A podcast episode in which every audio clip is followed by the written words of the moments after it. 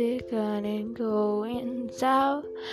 Life is Titanic, ice mark like Atlantic and going south.